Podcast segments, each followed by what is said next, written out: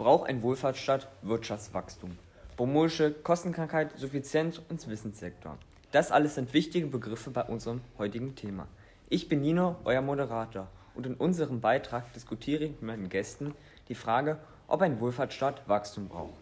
Bei mir sind der Ökonom Gustav und der Sozialökonom Benedikt. Gustav, könnten Sie bitte einmal den Begriff des Wachstums im wirtschaftlichen Sinne erklären? Ein Staat befindet sich im wirtschaftlichen Wachstum, wenn der Staat seine Produktivität steigert. Diese kann unter anderem durch Investition großer Unternehmen, eine niedrige Arbeitslosigkeit oder effiziente Besteuerung gesteigert werden. Allerdings muss man dabei beachten, dass erhöhte Produktivität auch in gleichen Schritten die Gesundheitskosten erhöht. Das bedeutet, dass wenn sich die Produktivität um 5% steigert, dass dann auch die Gesundheitskosten um 5% steigen. Dieser Prozess wird Baumolsche Kostenkrankheit oder auch Baumol-Effekt genannt. Welche Auswirkungen würde eine Erhöhung der Gesundheitskosten auf die Bevölkerung haben? Wenn die Gesundheitskosten ansteigen würden, könnten sich gering verdienende Leute ihren Lebensunterhalt nicht mehr leisten. Und das hätte verheerende Folgen. Was ist Ihre Meinung dazu, Gustav? Ich denke klar, dass man Wirtschaftswachstum braucht. Hierzu gibt es zwei entscheidende Aspekte. Erstens der Wissenssektor, zum Beispiel Lehrer oder Laboranten, nicht marktfähig. Dennoch müssen hohe Löhne geboten werden, da Forschung für eine Gesellschaft unerlässlich ist. Zum Zweiten ist der Wohlfahrtsstaat abhängig von Wirtschaftswachstum, weil Menschen Lohn und soziale Geldleistungen von einem Wohlfahrtsstaat erwarten. Um diese Kosten decken zu können, braucht es also Wirtschaftswachstum. Das ist sozial gerecht. Nun, damit ist wohl relativ eindeutig, dass ein Wohlfahrtsstaat wirtschaftliches Wachstum benötigt. Aber wie könnte man dieses Wachstum sozial gerecht gestalten? Schaut man sich die jetzige Situation in Deutschland an, erkennt man, dass die Armen immer ärmer werden und die Reichen immer reicher. Gibt es vielleicht auch Möglichkeiten, den Marmol-Effekt und seine Auswirkungen zu reduzieren? Als einzige Lösung könnte man den Gesundheitssektor vom Staat aus finanziell fördern, damit er nicht so sehr in der Entwicklung zurückliegt. Außerdem könnte man den Dienstleistungssektor finanziell fördern, damit es zum Beispiel attraktiver wird, ein Produkt reparieren zu lassen, statt es immer neu zu kaufen.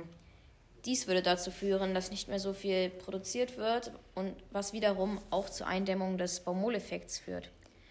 Diese Lösungen sehe ich allerdings als schwer umsetzbar und würde immer noch sagen, dass Wohlfahrtsstaaten kein Wirtschaftswachstum benötigen.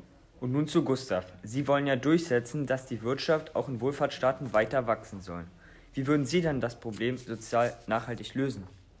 Klar, man müsste alles erstmal den Gesundheitssektor finanziell unterstützen. Aber zudem könnte man ehrenamtliche und gemeinnützige Arbeit unterstützen.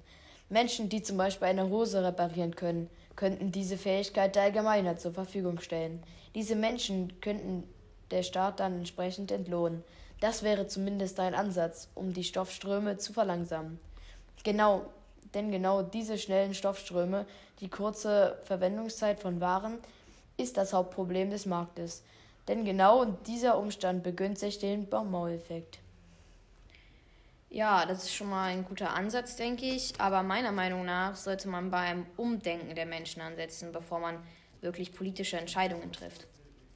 Okay, dann schon mal vielen Dank an euch beide für diese interessante Diskussion. Würdet ihr nun zum Abschluss nochmal eure Standpunkte klar nennen?